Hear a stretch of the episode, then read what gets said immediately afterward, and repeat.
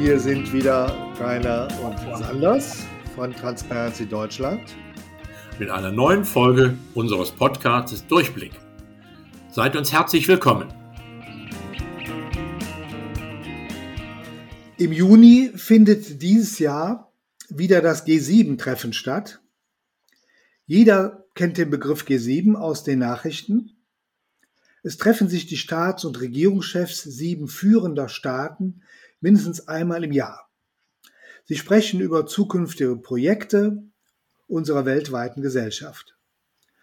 Doch was hat der normale Bürger damit zu tun, dass die Staats- und Regierungschefs sich treffen und sprechen?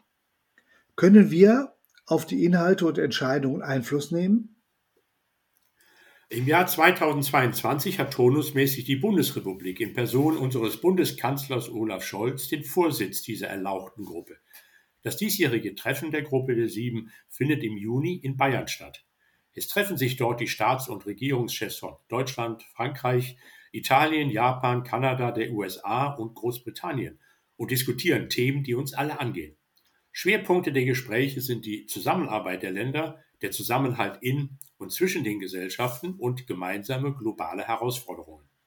Dazu gehören Klima- und Umweltschutz, wirtschaftliche Stabilität, gesundes Leben, Investitionen in eine bessere Zukunft, aber auch Menschenrechte, Rechtsstaatlichkeit, Meinungs-, Presse- und Versammlungsfreiheit sowie die Freiheit und Integrität von Informationen.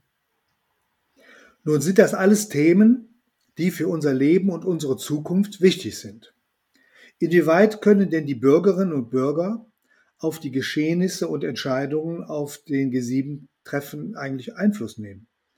Oder habe ich meine Stimme als Bürgerin oder Bürger abgegeben, wenn ich zur Wahl gehe? Dazu gibt es glücklicherweise einen Dialog mit nichtstaatlichen Akteuren und Organisationen, die in Arbeitsgruppen ebenfalls diese Themen aus Sicht der Bürgerinnen und Bürger bearbeiten. Eine dieser Arbeitsgruppen nennt sich Civil 7 oder C7 und vertritt zivilgesellschaftliche Interessen gegenüber der G7 also der Gruppe der sieben beteiligten Staaten. Diese Arbeitsgruppen werden die Ergebnisse ihrer Überlegungen und offenen Diskussionen in einem eigenen Gipfel am 4. und 5. Mai dieses Jahres vorstellen. Eingeladen dazu ist unser Bundeskanzler Olaf Scholz als Vorsitzender der G7-Gruppe für dieses Jahr. Diese Ergebnisse werden auch der gesamten G7-Gruppe ausgehändigt damit sie bei den Gipfelbeschlüssen berücksichtigt werden können.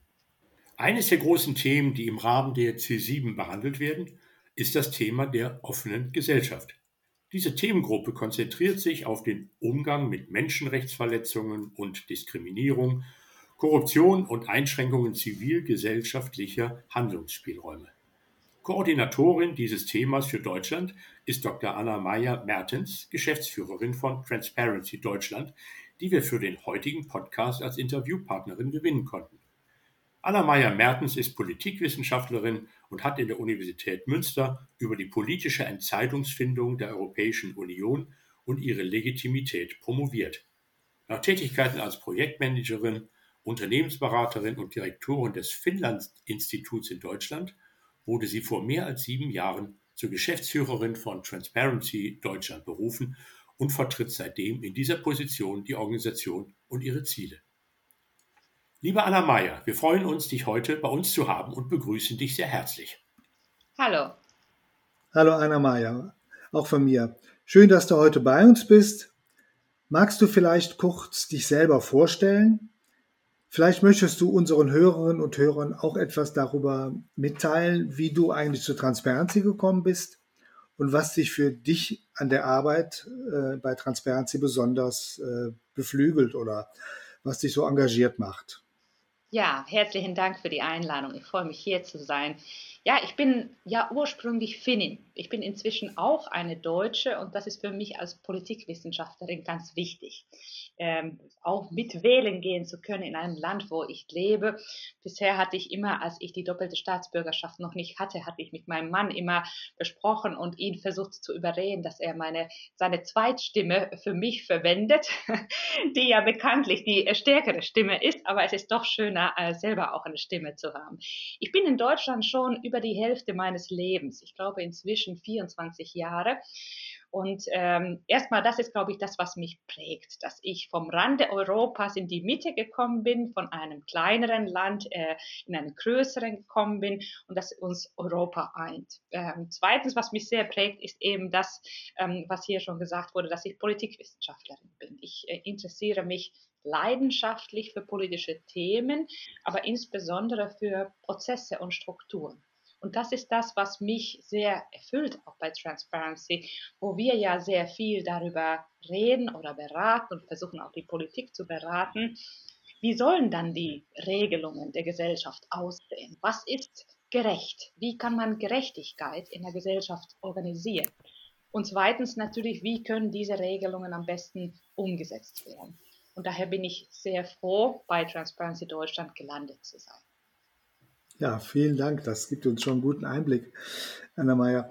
Ähm, du bist ja Koordinatorin innerhalb dieser äh, C7 äh, ähm, Aufstellung für den Bereich offene Gesellschaft.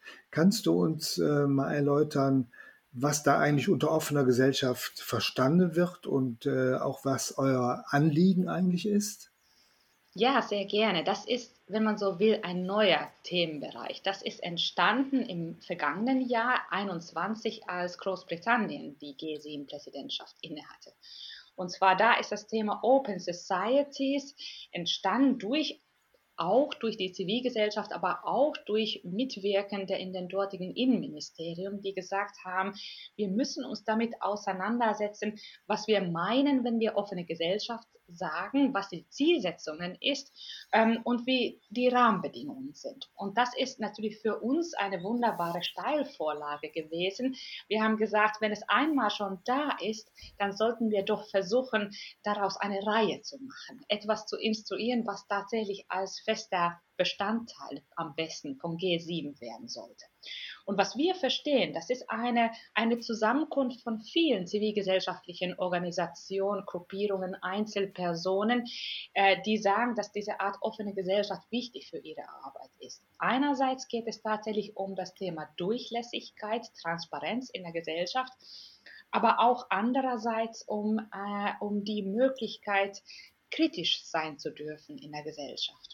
Und ich glaube, gerade in dieser aktuellen Zeit der großen Krisen haben wir festgestellt, dass der Schwerpunkt ein bisschen sich verlagert hat von rein Transparenz zum Schutz der Zivilgesellschaft, Schutz der, der, der sozusagen Kritik und Offenheit der Zivilgesellschaft, weil wir das auch eben sehen, sei es in Russland, in diesen ganzen Ländern, die die äh, Handlungsräume für Zivilgesellschaft immer weit enger fassen, was da mit den Gesellschaften passiert. Und das ist dann nicht nur wichtig als zusätzliches Element, etwas, was schön ist, sondern wir verstehen das als ein, eine Säule, ein integraler Bestandteil von einer freien Demokratie und einem stark, starken Rechtsstaat.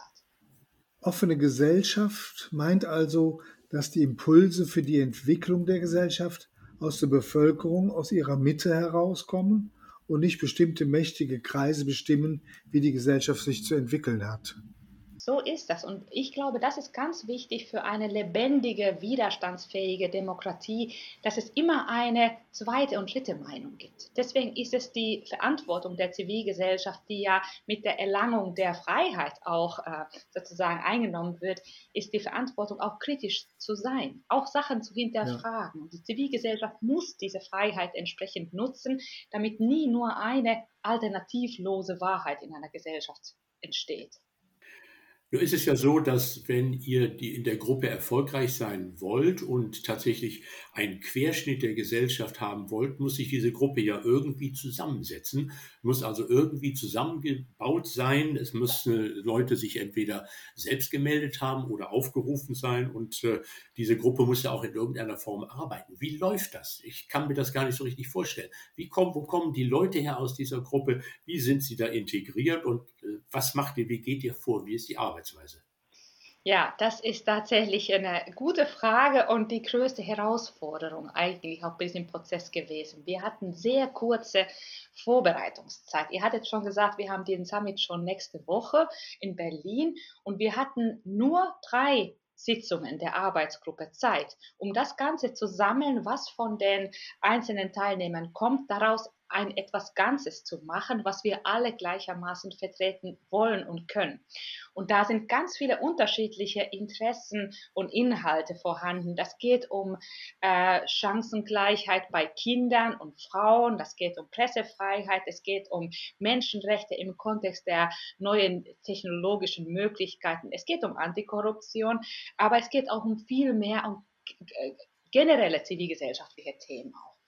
Und wir haben, ich mache das gemeinsam mit meiner Co-Leitung Katharina, das ist eine Juristin, die aus Mazedonien stammt, momentan in London arbeitet, die eine sehr gute Hilfe war, weil sie einfach diesen internationalen Kontext gut einschätzen kann und ich wiederum das in Deutschland gut andocken kann. Und deswegen haben wir uns gut ergänzt und wir haben sehr schnell gefunden, herausgefunden, dass es unmöglich ist, diese einzelnen Themen gegeneinander zu stellen und zu fragen, ist nun Pressefreiheit wichtiger als Schutz der Kinder oder Frauen? Das macht keinen Sinn, sondern wir haben tatsächlich gesammelt und schnell erkannt, dass es trotzdem bestimmte sozusagen auf der Metaebene gemeinsame Themen gibt, die wir alle brauchen gleichermaßen, um gut und frei und geschützt agieren zu können.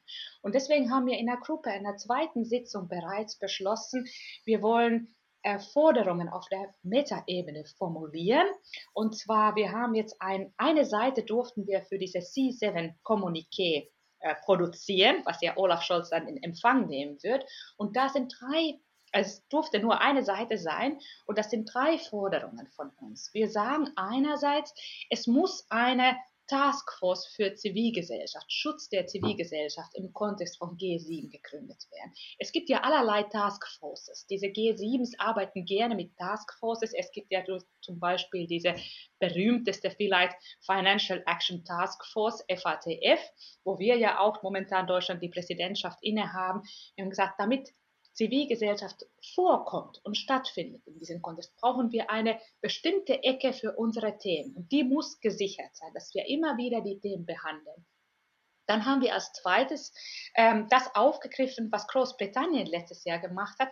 Und zwar, die haben eine G7 äh, zum Thema Open Societies, offene Gesellschaften verabschiedet. Das sind zweiseitiges Papier, wo zum Beispiel Antikorruption auch vorkommt, aber eben die anderen Themen auch, um die Schwerpunkte festzulegen und festzulegen, wozu verpflichten sich nun mal diese sieben Staaten. Und wir, wir haben nur gefordert, dass es erneuert wird. Im Anhang haben wir einen Entwurf gemacht, wie es unserer Ansicht nach aussehen sollte. Aber es ist ein Anhang.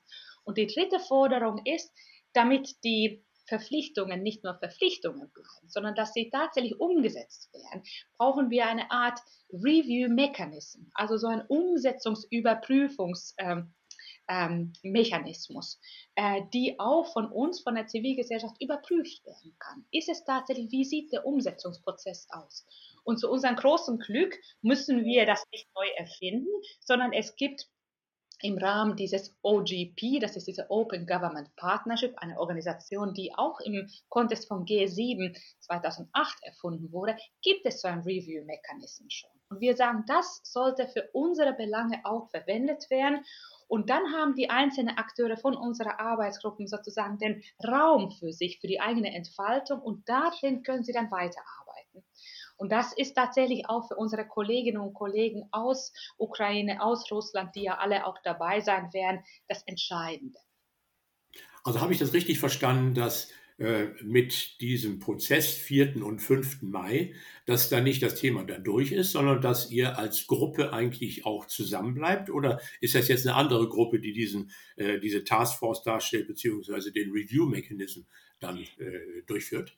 Nein, das ist genau die eine Gruppe. Und wir haben jetzt sozusagen, da gibt es dann einmal äh, dieses Summit, diese zweitägige Veranstaltung, wo wir zum Beispiel jede Arbeitsgruppe, wir, einer von den fünf, werden eigene ähm, Gesprächsrunden organisieren. Äh, das sind so Roundtables mit Vertreterinnen und Vertretern der Bundesregierung, wo wir das genau durchgehen und sagen, was wir fordern und fragen auch, wie sehen Sie das? Können Sie sich dazu verpflichten? Wäre das denkbar? Und diese Roundtables ist wichtig und dann haben wir die Möglichkeit gegenüber Olaf Scholz das nochmal vorzutragen, was wir fordern und wie, was wir erwarten von der Bundesregierung.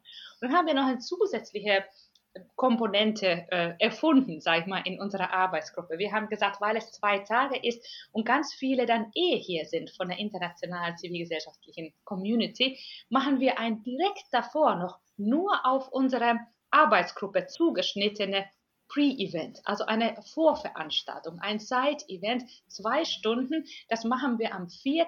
von 10 bis 12 und dann gibt es eine kurze Mittagspause von 12 bis 13 Uhr. Um 13 Uhr geht der eigentliche Summit los.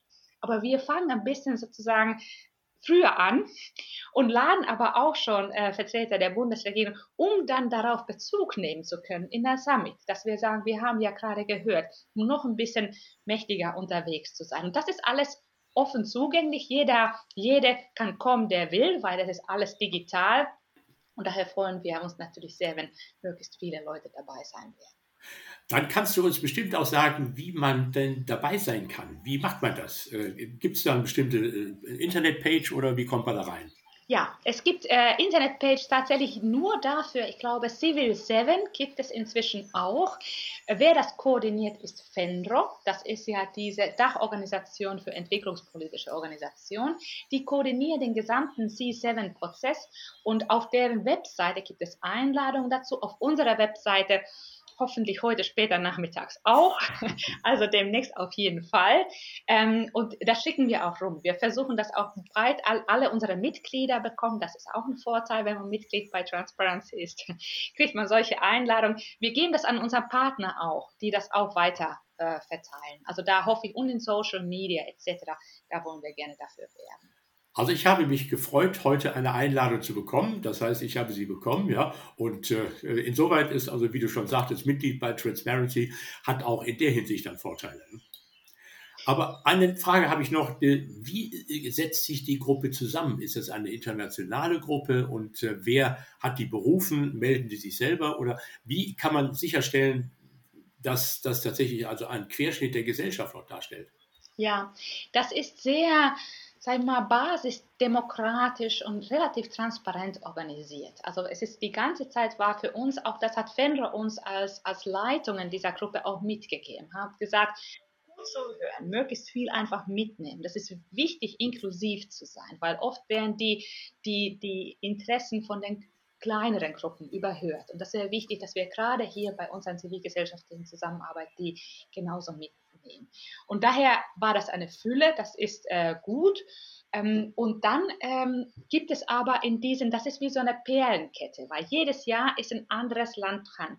Uns ist es wichtig, nicht jedes Jahr von, vor, von vorne wieder anzufangen, sondern das mitzunehmen. Wir haben so, äh, es gibt so Mechanismen, die sind ganz gut schon eingeübt, dass man ähm, zur Übergabe hat. Ich hatte zum Beispiel mit den Kollegen von TI UK so eine Übergabe, wo sie gesagt haben, wo sind sie gut vorangekommen, was konnten sie schon verhandeln, worauf kann man Bezug nehmen. Das das machen viele zivilgesellschaftliche Organisationen. Und deswegen gibt es so ein Community von NGOs, die quasi entlang dieser Perlenkette immer weiter wandern und immer wieder sozusagen weitere Sachen fordern. Und das ist eine internationale Community. Und die dockt sich immer an die nationale Community an. Und da gibt es immer eine Koordinationsorganisation, die zusieht, dass das, was gefordert wird, übersetzbar ist in diesem nationalen Kontext auch. Was uns jetzt natürlich nochmal besonders interessiert, ist, ähm, du als Vertreterin von Transparency Deutschland hast natürlich immer auch den Korruptionsaspekt vor Augen. Könntest du uns vielleicht mal erläutern, im Zusammenhang mit, mit Korruption, also äh, die ja äh, durchaus die offene Gesellschaft bedroht, ja, wie denn da eure Forderungen äh, aussehen, die ihr der G7-Gemeinde übergeben werdet? Ja, das ist ähm, es ist ja sowieso für mich ein, eine Lernerfahrung gewesen. Ich habe ja mit zwei Hüten agieren müssen. Einerseits als, als Co-Leiterin der Gruppe, wo es darum geht, wirklich im Interesse der Gruppe zu agieren und auch die Interessen der Gruppe gegenüber politischen Entscheidungsträgerinnen und Trägern zu vertreten und doch auch eigene Interessen, und zwar Antikorruption, dabei zu haben und immer wieder zu überlegen, ist das jetzt legitim, unsere Themen auch noch ein bisschen stärker voranzutreiben. Wir haben auch in der Geschäftsstelle offene Diskussion, auch turbulente Diskussion darüber gehabt, weil es durchaus auch so war, ähm, dass es drohte zwischenzeitlich wegzufallen das Thema Antikorruption. Und das war tatsächlich plötzlich nicht mehr auf der Tagesordnung. Und dann haben wir ganz viel argumentiert und da habe ich die Karten offengelegt, habe gesagt, jetzt kann, kann, muss ich im Namen der Transparency Deutschland hier einfach agieren, weil ich glaube tatsächlich in der Sache ist es wichtig für uns alle, dass es da vorkommt. Dann ist es gehoben worden, wurde aber in Klammern gesetzt und dann haben wir noch einmal gekämpft, damit die Klammern wegkommen. Es geht wirklich um jeden Satz, jedes Wort, immer ganz harte Gerangel. Ähm, und das war in sich schon erstmal äh, Lernerfahrung für mich. Aber für uns ist natürlich ganz wichtig, offene Gesellschaft, auch im Kontext von Strafverfolgung. Es ist ja ein versteckter Straftat, womit wir es zu tun haben, Korruption. Und weil es keine Opfer gibt, in dem Sinne klassischen Sinne, sondern die Gemeinschaft als solche oder Kunden oder Bürgerinnen und Bürger sind die äh, Opfer, gibt es keine Strafanzeige.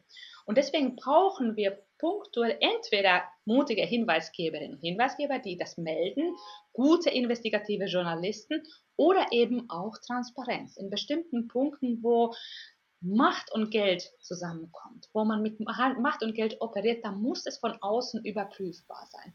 Und ein so ein Bereich ist äh, dieser neue Register, was wir äh, jetzt auch in Deutschland umgesetzt haben, Transparenzregister. Da geht es um die wirtschaftlich Berechtigte von Organisationen oder auch Unternehmen. Es ist ja eine, eine beliebte Geldwäschemethode auch in Europa, äh, dass man äh, versucht, Gelder zu verstecken durch Schaffung von Intransparenz, dass man bestimmte Strukturen schafft, neue Unternehmen gründet, so eine Briefkastenfirma. Und da ist als Eigentümer eine Organisation und wiederum bei dieser Organisation eine andere Organisation. Und das ist ganz schwierig dann herauszufinden, wem gehört das eigentlich, damit man wissen kann, wer hat eigentlich für die, wer trägt für die Transaktion die Verantwortung. Dank dieser Verschachtelungen ist es ja damals auch, was groß in den Medien war, dieser große Korruptionsfall im Europarat möglich gewesen, diese aserbaidschanische Aserbaidschan-Laundromat hieß es, weil der Präsident von Aserbaidschan es geschafft hat, sich selbst quasi unsichtbar zu machen. Durch die ganz vielen sozusagen Wendungen und immer wieder neue und neue Länder und überall in verschiedenen Ländern gibt es andere Jurisdiktionen, andere Gesetzgebung und das, man kann das sehr gut missbrauchen. Und um dem entgegenzutreten und zu sagen, wir müssen wissen, wer ist verantwortlich für diese Gelder, wer darf die Macht hier ausüben, brauchen wir hier ganz entscheidend die Transparenz. Um eben, wie wir bei TI sagen, immer Follow the Money, ist nach wie vor der aller äh, oder wirkungsvollste Instrument, auch für die Polizeibehörden. Und wir werden deshalb auch in unserer, diese Pre- Event ne, von 10 bis 12 in diesem ersten Tag von Summit werden wir Sebastian Fiedler da als äh, Referenten haben, ehemals auch bei uns im Vorstand gewesen, aber insbesondere äh, Vorsitzender von Bund Deutscher Kriminalbeamter, weil er setzt sich vehement dafür ein, dass wir in diesen Stellen brauchen wir mehr Transparenz, damit die Strafverfolgungsbehörden überhaupt agieren können. Und das ist sozusagen unsere Forderung für eine offenere, transparentere Gesellschaft. Hm. Und das äh, hast du als Vertreterin von Transparency also da massiv mit eingebracht und ist dann ja auch berücksichtigt worden, so wie ich jetzt das, das verstanden habe. Gibt es darüber hinaus noch etwas, äh, was ihr Herrn Scholz da mitgebt? Ja, es gibt noch eine, eine weitere Forderung von uns, und zwar, es hat damit zu tun, es hat mit den Sanktionen gegen Russland zu tun. Das ist ja ein, ein Prozess, wo wir gerade in so einem, sag ich mal, Findungsprozess sind, wir nicht nur Transparency Deutschland, äh, sondern die gesamte Transparency Movement. Als äh, Russland den, äh, den Angriffskrieg gegen Ukraine begonnen hat, haben wir sofort uns gefragt, was ist unsere Aufgabe, was ist unsere Verantwortung in diesem Kontext, was können wir tun?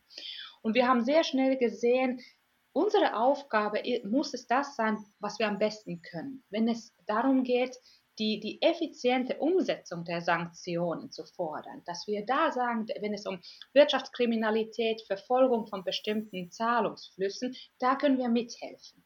Und daher haben wir ganz klar gesagt, wir versuchen in jedem Land dafür zu sorgen, dass bestimmte Strukturen transparent sind, die Strafverfolgungsbehörden ihre Arbeit tun können, aber wir brauchen auch mächtige Institutionen, die diese Aufgabe tatsächlich im, im Sinne von Strafverfolgung übernehmen können. Und jetzt gibt es ja diese neue Taskforce, was von dem deutschen Sherpa Dr. Cookies ins Leben gerufen wurde, diese Taskforce zur Umsetzung der Sanktionen gegen Russland. Das ist ein wunderbares Element, sagen wir. Aber es reicht nicht aus, dass es ad hoc ist, also dass es nur im Dauer dieser Krise eingesetzt wird, sondern wir brauchen sowas immer. Weil das ist ja das große Problem bei der Strafverfolgung, sind die nationalen Grenzen. Übrigens für Kriminelle überhaupt kein Problem. Die Kriminellen arbeiten sehr, sehr gut arbeitsteilig, global, schieben hin und her in Sekundenschnelle. Auf unserer Seite aber entsteht immer das Problem, dass wenn man zum Beispiel alleine Informationsaustausch von einer Staatsanwaltschaft in die andere hinter der Grenze, daraus entsteht oft ein politischer Kuhhandel. Dass man sagt, ja, gebe ich dir, vorausgesetzt du gibst mir das, dauert ewig und die Kriminellen sind dann über alle Berge. Und deswegen sagen wir, das geht nicht. Wir müssen äh, auf die nächste Ebene gehen. Und deswegen brauchen wir eine internationale Taskforce auch, ähm, die immer da ist, mit bestimmten Kompetenzen ausgestattet ist und auf der Grundlage von globalen Standards agiert. Und deswegen sagen wir auch diese Transparenzregister, da brauchen wir Standards, die für alle Länder der Welt gelten und überall gleich sind. Die müssen zugänglich sein. Und wir haben ja eine gute Sache in diesen, man darf ja nicht nur fordern und kritisieren, man muss ja manchmal auch loben, wenn irgendwas gut gelungen ist. Es gibt ja diese äh, EU-Richtlinie zu der Anti-Geldwäsche-Richtlinie von der EU und da ist diese Transparenzregister und tatsächlich ist es vorgegeben, es ist EU-weites Register. Das heißt, die Strafverfolgungsbehörden oder äh, Zivilgesellschaft oder Journalistinnen und Journalisten können europaweit suchen. Und das ist fantastisch. Reicht nicht aus, wir wollen es gerne global haben, aber das ist ein toller Anfang und deswegen brauchen wir mächtige, durchsetzungsstarke Institutionen, die auf der Grundlage von globalen Standards, die umgesetzt werden, agieren können um damit dann diejenigen ja, zu bestrafen, sage ich mal, die mit dem äh, Ukraine-Krieg jetzt Geld verdienen oder die jetzt sanktioniert werden sollen politisch, damit sie in die Verantwortung gezogen werden, man aber gar nicht weiß, wie soll man sie eigentlich treffen oder sanktionieren, wenn man die Geldströme oder die Investitionen von denen gar nicht kennt. Ja? Und dazu braucht es diese Transparenz. Ist das richtig so? Das ist richtig. Und damit man sieht, wenn man etwas vereinbart gemeinsam, dann muss man es auch gemeinsam umsetzen. Es ist manchmal kurzfristig opportun, sich aus der, aus der sozusagen daraus zu scheren und doch noch Geschäfte zu machen. Aber es ist hilfreich, wenn das auch transparent wird, dann kann man das zumindest öffentlich skandalisieren. In welchem Rahmen meint ihr denn, könnte sowas sein? Könnte das sein im Rahmen Interpol oder äh, eine andere Organisation? Oder wie könnte das in irgendeiner Form organisiert werden? Habt ihr da Ideen oder gibt es da Ideen? Also es ist erstmal nur eine Forderung quasi, um das äh, zu installieren als feste Einrichtung. Aber in unserem äh, Pre-Event wird auch Markus Busch vom Justizministerium äh, teilnehmen. Und als ich mit ihm über unsere Forderung diskutiert habe, hat er gesagt, na ja, was ihr wollt, ist doch eigentlich internationaler Strafgerichtshof. Also, dass man irgendwie tatsächlich etwas, und ich merkte, das ist, glaube ich, in seinem Sinne, wenn ich ihn jetzt deuten darf. Und ich glaube, manchmal tatsächlich profitiert die Politik ja auch von der Zivilgesellschaft, wenn man einfach Impulse gibt, wo irgendwie nichts weiter vorangeht und wenn wir einfach pushen können. Also wie das juristisch umgesetzt wird, also es muss es muss tatsächlich Befugnisse haben. Deswegen in die Richtung würden wir auch denken, aber dass wir einfach, wenn die Intention, wenn Politik sagen würde, jawohl, das wollen wir, dann sind wir gerne bereit, nochmal ganz konkret darüber äh, zu verhandeln und insbesondere unsere Ehrenamtlichen und Ehrenamtler, die die eigentlichen Experten sind, wie kann man das denn juristisch umsetzen? Welche Optionen gibt es da ganz konkret? Hm. Anne, aber noch eine Frage für die äh, besonders interessierten Zuhörer. Kann man eigentlich das, was ihr jetzt da einbringt, auch nochmal nachlesen? Ja, das kann man. Es gibt äh, die, es ist, der Zeitplan ist wahnsinnig kurzfristig immer, deswegen gibt es immer in letzter Sekunde alles erst. Aber es gibt diese eine Seite für die Kommuniqué, wird in diesen Tagen auch äh, veröffentlicht. Ähm, das ist diese, wo die sozusagen auf der Metaebene die drei Forderungen sind. Und wir werden jetzt, das ist in der letzten Lektorat bei Fendro auch, diese unser Vorschlag, unser Entwurf für diese Open Society Statement, wo wir sagen, Deutschland sollte das doch genauso nachmachen, was Großbritannien gemacht hat und auch so ein Verpflichtungspapier äh, verabschieden. Das wollen wir auch in diesen Tagen veröffentlichen, auf jeden Fall bis zu unserer Veranstaltung, weil das ist die Grundlage für die Diskussion. Übrigens, wir hatten einen Austausch mit dem deutschen Sherpa und ähm, mit Herrn Cookies vom Kanzleramt. Und äh, ich hatte die Möglichkeit, dann unsere Forderung nochmal vorzutragen und sogar als Erster, weil wir relativ generell unterwegs waren. Und zu unserer großen Freude, und das hat mich schon auch glücklich gemacht, muss ich sagen, hat er einerseits gesagt, ähm, ja, Frau Mertens, hätten wir früher auf sie gehört, hätten wir den Schlamassel nicht. Weil wir könnten jetzt viel effektiver gegen die Kriminellen vorgehen, weil wir mehr wüssten. Jetzt müssen wir erstmal mühseliger Kleinarbeit versuchen herauszufinden, welche Besitztümer gibt es überhaupt von den Oligarchen. Und zweitens sagte er, ja, auch diese Open Society Themen werden so wichtig angesehen, dass sie jetzt schon dabei sind, dieses Statement zu erarbeiten. Und wenn das so ist, und weil nächstes Jahr kommt Japan, ne, können wir schon von einer kleinen Reihe sprechen und irgendwann mal ist es ein fester Bestandteil von diesem G7. Ja, ich muss sagen, das ist ja ein toller, eigentlich ein toller Erfolg, so wie du es sagst. Und hoffen wir mal, dass es dann tatsächlich dann auch ähm, ja, ich will mal so mal, umgesetzt wird oder zumindest von den G7-Staaten dann also auch aufgenommen wird und irgendwo äh, dann auch berücksichtigt wird. Ähm, wie ist denn deine oder eure Einschätzung, dass eure Ergebnisse, die ihr ja dann sowohl vortragt, ja, gegenüber Olaf Scholz, als auch dann den ganzen G7 dann schriftlich darstellt, dass die wirklich tatsächlich auch einbezogen werden? Hast du dein Gefühl für? Ich meine, du sprachst von äh, dem Staatssekretär Cookies, der da relativ positiv war bezüglich dessen, was du äh, eben gesagt hast. Und es ist interessant zu hören, ja, hätte man mal früher auf euch gehört, ne, das denke ich mir, das sollte man immer im Hinterkopf haben. Ne? Also manchmal sind äh, Maler doch äh, eigentlich gar nicht so schlecht ne, und haben vielleicht ganz gute Ideen, an die man äh, vielleicht in dem Moment nicht denkt, aber die dann doch mehr berücksichtigt werden sollen. Aber Meinst du, dass das G7 tatsächlich äh, dann also auch das, äh, diese Dinge mit aufnehmen kann und aufnehmen wird oder aufnehmen möchte? du weißt es natürlich nicht, aber was meinst ja. du? Ich glaube, alles ist eine Frage der Zeit. Also die, man kann ja auch fragen, wann, wenn sie das machen, ob sie das in diesem Jahr tun, wann sie das tatsächlich tun würden. Ich glaube, es wäre tatsächlich ein großer Erfolg, wenn sie diesen, dieses Statement tun würden, weil es eine Verpflichtung ist. Und da können wir festhalten, da können wir immer wieder drängen und sagen, ihr habt doch euch verpflichtet, wie sieht es mit der Umsetzung aus? Ähm, das ist, was ich gelernt habe bei uns und überhaupt in Politik, ist, dass wirklich diese, diese Prozesse, das ist immer ein Bohren von dickeren Brettern und das Ganze geht los, indem man Themen anspricht, diese Sensibilisierung. Und das ist dann, erstmal sieht es so aus, dass es überhaupt nicht vorangeht, aber man muss einfach dranbleiben und immer wieder daran erinnern, nochmal wiederholen, nochmal nerven, nochmal sagen, das brauchen Sie nicht äh, sozusagen, weil ich dann sehe, wenn ich jetzt in diesen sieben Jahren rückblicke, na, das ist, dann kann ich sehen, wie viel es vorangegangen ist. Aber wenn man eine Perspektive von einem Monat oder ein halbes Jahr nimmt, scheint nichts voranzugehen. Und ich finde, wenn man das weiß, dann hat man sozusagen, muss man einfach darum kümmern, dass man stattfindet, dass man da ist. Wir müssen uns die äh, Plätze in diesen runden Tischen sichern, zusichern. Wir müssen zusichern, dass wir gehört werden. Wir müssen zusehen, dass wir relevant bleiben, dass wir unsere Themen gut und richtig übermitteln und dass die relevant sind für die Bevölkerung. Das ist für uns manchmal der, der, der, der schwierigste Part, weil das scheint alles sehr abstrakt und weit weg und nicht relevant für Deutschland zu sein. Ich glaube, da müssen wir besser werden. Es ist ja eine Frage der Gerechtigkeit und das ist relevant für alle. Aber wenn wir da das schaffen, dann glaube ich, kriegen wir das auch in die Politik platziert. Und ich glaube, in diesem Jahr, wie gesagt, wäre ich schon froh, weil das ist natürlich, dass Herr Cookies das gut findet, ist top, aber nicht ausreichend.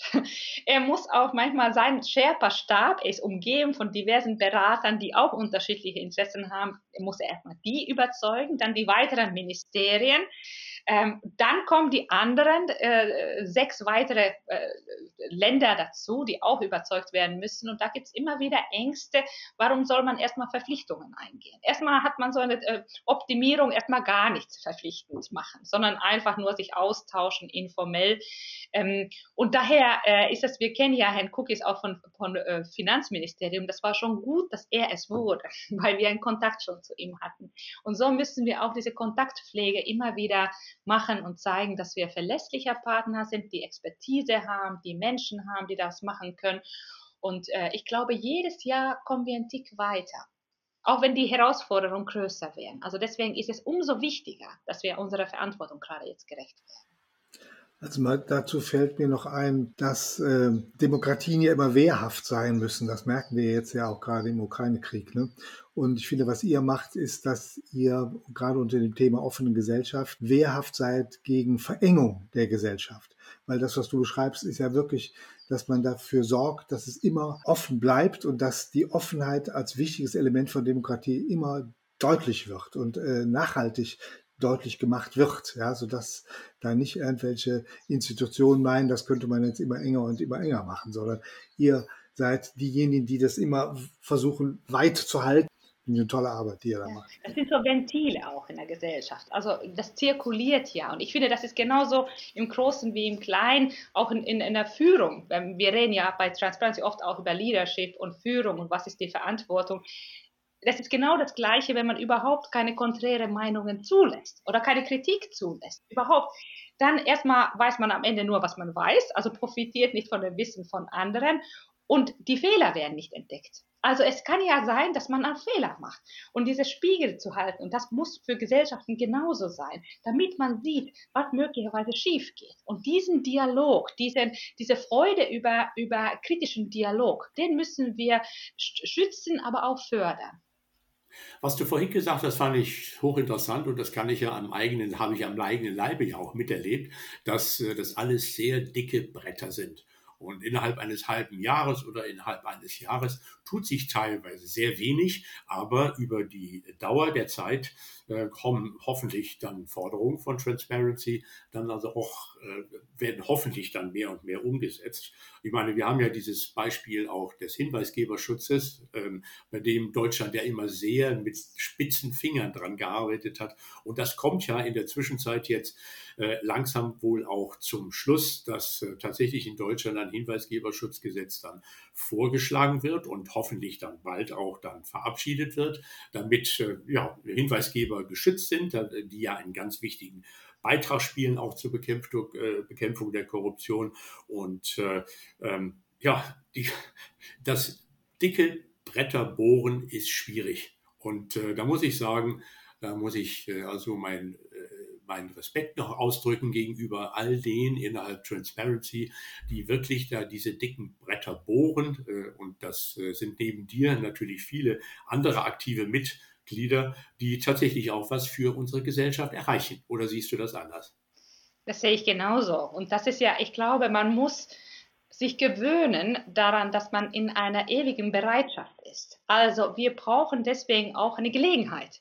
Und für die Gelegenheit müssen wir aber vor, uns vorbereitet haben. Wir müssen dann sehr schnell agieren können, wenn in der CDU plötzlich ein Lobby-Skandal stattfindet dann kommen wir schnell mit unseren Papieren und sagen, Leute, ihr habt ein Problem, aber wir haben eine Lösung dafür.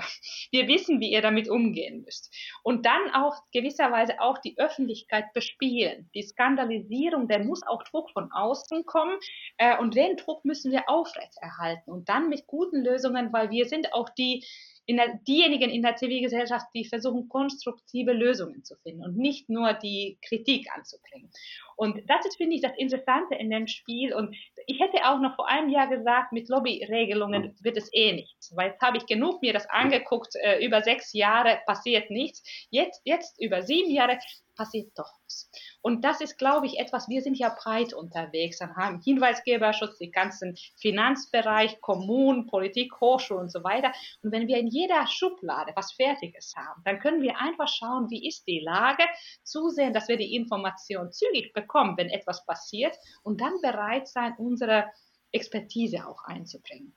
Und da, ich glaube, die Geduld sollten wir haben, weil ich glaube, als ewige Optimistin, es geht gar nicht wenig voran. Da wir systemisch arbeiten, ist die, die Hebelwirkung von diesen kleinen Veränderungen irre. Und das ist ja vielleicht, äh, könnt ihr auch noch erinnern, das war ja auch für mich, war der größte, größte Glücksmoment in diesem Verein, war diese, ich glaube 2018 im Herbst, als die Berliner Polizei es gelungen ist, vor diesen arabischen Clans vorzugehen. Ich wohne in Moabit, da ist organisierte Kriminalität wirklich in Nachbarschaft sehr sichtbar präsent. Und äh, da vorangegangen ist ein langer Prozess, wo Justizministerium dieses Vermögensabschöpfungsgesetz überarbeiten wollte. Das Problem war, es können äh, ganz viele, äh, ganz viel Vermögen kann nach Deutschland kommen, man muss es deklarieren. Nur passieren tut sich damit nichts. Man, man kann es nicht konfiszieren, auch wenn die Polizei oder die Strafverfolgungsbehörden ganz konkrete Hinweise haben, das stammt aus illegalen äh, Quellen. Es muss bewiesen werden von der Seite der Polizei. Und das war ein großes Problem. Und da waren wir als Lobbyisten, sag ich mal, sehr stark involviert, weil wir von Anfang an mit einzelnen Mitarbeiterinnen und Mitarbeitern von Justizministerium uns ausgetauscht haben und unsere Juristen, ihre Juristen haben sich das Gesetz angeguckt und gesagt, was muss geändert werden? Also es ist ja oft, das habe ich gelernt als Nicht-Juristin, wenn man die eine Ecke ein bisschen ändert, ändert sich das Gesamtwesen des Gesetzes. Deswegen ist es eine höllische Konzentration notwendig, wenn man da etwas tut. Und tatsächlich, unsere Juristen, ihre Juristen saßen mehr als sechs Stunden zusammen und haben etwas gefunden, wo man etwas ändern sollte. Und da fing es an, wieder Jahre hat es gedauert. Wir kennen das ja, wie durch welche Institution auch Gesetzgebung geht und Bundes Bundestag und es gab immer auch Widersacher und so weiter. Wir haben das begleitet. Aber es ist durchgekommen. Und letztendlich eine Mini-Kleinigkeit wurde geändert, der Beweisumkehr. Dass man tatsächlich das beweisen kann, wenn man Gelder bekommt und wenn das nicht erklärt werden kann, kann die Polizei das konfiszieren. Und die Folge war daraus diese irre große Razzia der, der Berliner Polizei. Und ich weiß, wie ich in der Küche war, mein Mann guckte äh, Tagesschau und dann höre ich als erste Nachricht, 77 Immobilien von den kriminellen Clans konfisziert. Und ich bin zu ihm gekommen und gesagt, das ist unser Gesetz. und dann kann es von mir aus langsam gehen. Also wenn das so endet, ist alles in Ordnung. Was ist denn, gibt es noch eine zusätzliche zentrale Botschaft an unsere Hörerinnen und Hörer? Und äh, wie können unsere äh, Bürgerinnen und Bürger, wie können die Arbeit bei Transparency unterstützen? Was hast du da für einen Hinweis? Ja, also es gibt viele Möglichkeiten. Was wir immer suchen, sind einfach Mitstreiterinnen und Mitstreiter. Es gibt ganz viele Möglichkeiten. Man kann und soll so kommen, wie man ist. Also äh, mit der Zeitpension, was man hat, mit der Expertise, auch wenn man noch nicht mit diesen Themen viel zu tun hatte. Wir haben ganz, ganz viele gute Expertinnen und Experten, sich auch, die sich freuen, dass jüngere Leute dazukommen. Auch natürlich gerne Experten, die da mitwirken. Wir haben fast 20 Arbeitsgruppen, auch zum Thema wie Gesundheit Gesundheit, Wissenschaft, Hochschulen, wie auch immer. Und da kann man Bildung. aktiv mitwirken, genau. und äh, da kann man schon, auch wenn man ganz neu ist, tatsächlich Einfluss nehmen auf die Inhalte von Transparency Deutschland. Wir sind die Summe von unseren Ehrenamtlichen. Daraus entstehen ja die Inhalte. Wir dürfen von der Geschäftsstelle diese begleiten, organisieren, strukturieren, vorantreiben. Und das ist eine tolle Möglichkeit, wenn man sagt, ja, habe gerade keine Zeit, äh, aber dafür Geld, geht das auch. man kann Fördermitglied werden, dann äh, muss man kein schlechtes Gewissen haben, dass man keine Zeit hat mitzuwirken und natürlich spenden und so weiter. Aber wir freuen uns über, über jeden und jede. Man kann so kommen, wie man ist und Wünsche äußern und dann werden wir es schon irgendwie passend machen. Ja, alles äh, kann man dann auch unter der Website www.transparency.de sehen und äh, ja, aktiv aktiv auch mitwirken und sich ein bisschen da auch einen Eindruck bekommen. Liebe Anna Meyer, das war hochinteressant. Wir freuen uns, äh, dass du bei unserem Podcast mitgewirkt hast und äh, ja, wünschen dir und euch erstens äh, für die, für die Veranstaltung am 4. und 5. Mai alles Gute und natürlich hoffen wir, dass möglichst viel dann auch bei der G7 tatsächlich dann unterkommt. Ja, und für die weitere Arbeit dir und der ganzen Transparency alles Gute und viel Erfolg. Vielen lieben Dank. Ach ja, und wenn ihr euch äh, in das Thema noch vertiefen wollt, so findet ihr auf der Website von Transparency Deutschland äh, hochinteressante und aktuelle Artikel und Literaturhinweise. Die findet ihr auf www.transparency.de unter Publikation. Kann man sich noch runterladen zum Teil.